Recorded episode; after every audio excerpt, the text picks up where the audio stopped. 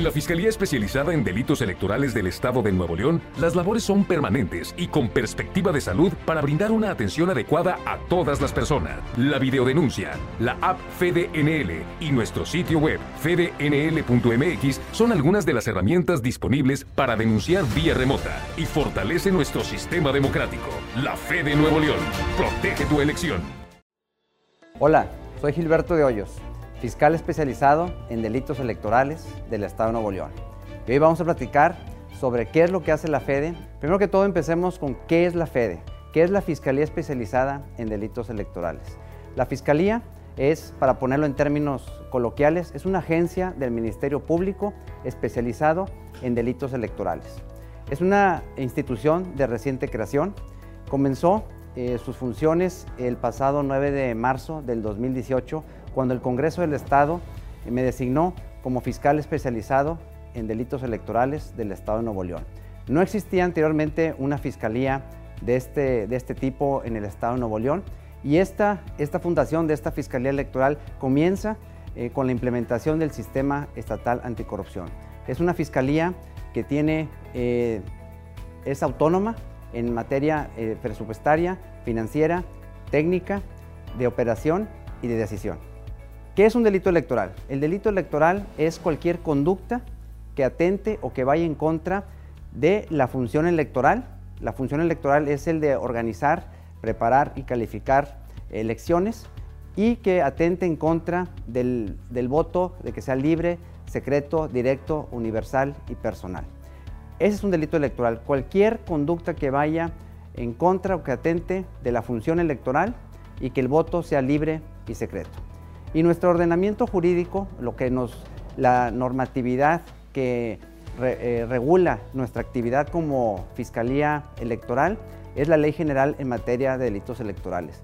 Es una ley muy cortita, de 26 artículos, sin embargo, comprende más de 2.600 diferentes tipos de conductas que pueden ser consideradas como un delito electoral.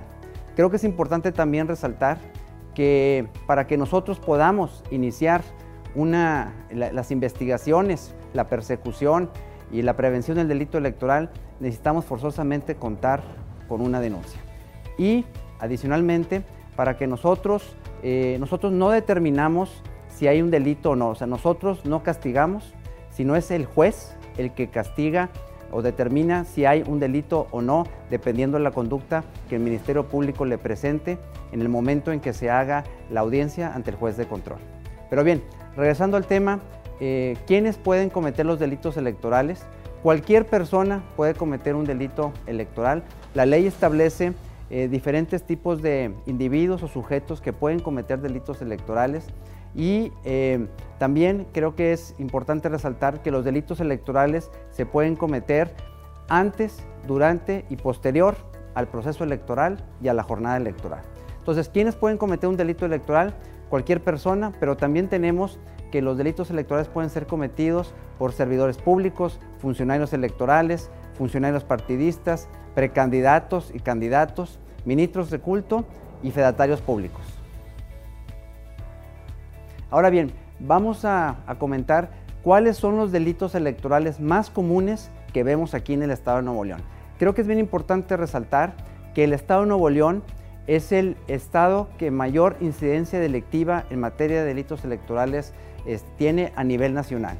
Y esto no es eh, necesariamente porque seamos pioneros o campeones en el tema de los delitos electorales, sino que, posiblemente es porque nosotros, eh, como Fiscalía Electoral, informamos y subimos la estadística correspondiente, eh, cumplimos con esa obligación para subirla a las plataformas eh, nacionales relacionadas con delitos electorales y muy probablemente por eso eh, seamos nosotros la, eh, la, mayor entidad con el mayor número de incidencia delictiva en materia electoral.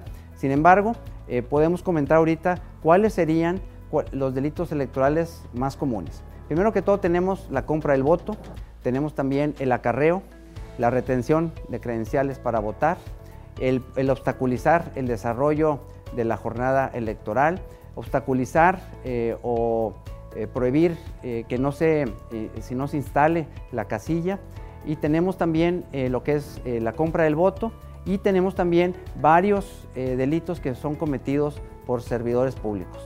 Uno de ellos es, es el tema de la coacción a, subordinados para que voten por un partido o un proyecto político en particular, el desvío de recursos, el que solicite también el, condicionamiento de programas sociales a sus beneficiados para que voten o apoyen un proyecto político en particular.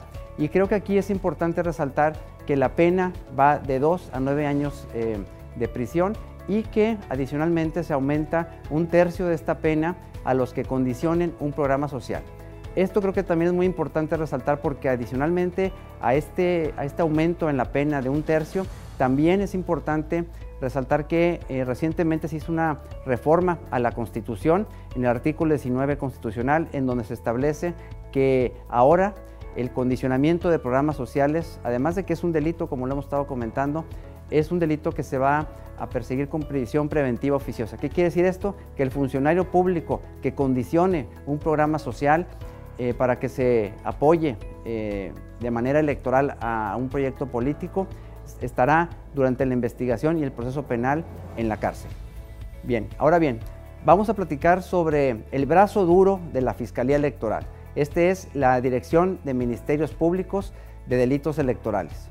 Nosotros contamos con eh, tres agencias del Ministerio Público, además de que contamos con tres agentes del Ministerio Público investigador, tres eh, agentes del Ministerio Público eh, orientadores y además contamos con un destacamento de 10 policías ministeriales que nos apoyan para realizar las investigaciones que se tienen que realizar en la, en la fe de Nuevo León una vez de que recibamos la denuncia. Es muy importante reiterar que para que nosotros comencemos nuestra labor de investigación es necesario presentar una denuncia. Ahora bien, para el tema de este proceso electoral, estamos llevando a cabo eh, un despliegue ministerial que consiste en llevar a cabo ciertos actos de investigación e inspecciones eh, todo esto originado por la presentación de la denuncia que nos hacen los ciudadanos y las ciudadanas ante la fe de Nuevo León. Y además creo que es importante resaltar que el día 6 de junio, durante la jornada electoral, la Fiscalía General de Justicia en el Estado va a poner a disposición de la fe de Nuevo León más de 1.500 agentes ministeriales y, de agentes del Ministerio Público que van a estar ubicados de manera estratégica por todo el Estado para poder atender los llamados de la ciudadanía y atender las denuncias que se presenten durante esa jornada electoral para atender los casos de delitos electorales. Ahora bien, durante este despliegue ministerial eh, hemos estado realizando diversas eh, inspecciones eh, relacionadas con denuncias que se presentan en contra servidores públicos que posiblemente han cometido delitos electorales. Y para eso hemos llevado a cabo diversos operativos en donde asistimos a diferentes, a los domicilios de las, em, de las presidencias municipales en donde hemos recibido denuncias relacionadas con supuestos actos que pueden ser considerados como delitos electorales. Hemos estado llevando a cabo operativos en Cadereyta, en Higueras, en Monterrey, en Gualahuises, en Linares, Salinas Victoria y el último que realizamos fue en Ciénega de Flores. En Ciénega de Flores eh, eh, realizamos un operativo el día 26 de marzo en donde se presentaron dos denuncias relacionadas con una coacción a subordinados para que eh, voten o apoyaran un proyecto político en particular. Se realizó esa inspección y luego posteriormente se llevó a cabo un, recibimos un reporte, semanas después recibimos un reporte en la fe de Nuevo León a través de nuestra línea telefónica, en donde nos estaban comentando los ciudadanos que estaban viendo que había una, una reunión proselitista, o sea, una reunión con fines electorales y que estaba siendo presidida por diversos funcionarios públicos. Nosotros atendimos el reporte, eh, nuestro destacamento de policías ministeriales se dirigieron para atender ese, ese reporte y se encontraron que tenían a una persona dentro de un domicilio eh, eh, retenida y que estaba siendo golpeada. Debido a la situación y debido a que estábamos viendo que esa persona estaba en riesgo su integridad física y su vida, se decidió entrar a ese domicilio de acuerdo a lo que establece, basado y fundamentado con lo que establece la ley, y se pudo, eh, eh, se pudo detener a ocho funcionarios, entre ellos eh, el alcalde de Cínega de Flores, el cual fue todos ellos fueron detenidos y llevados eh, a la Fiscalía Antisecuestros debido a que estaba haciendo eh, un caso de posible privación de la libertad. Este asunto creo que es importante resaltar que en la historia de la Policía Ministerial nunca antes se había detenido a un alcalde de funciones y esta vez fue la primera ocasión en que un alcalde en funciones es detenido por la Policía Ministerial.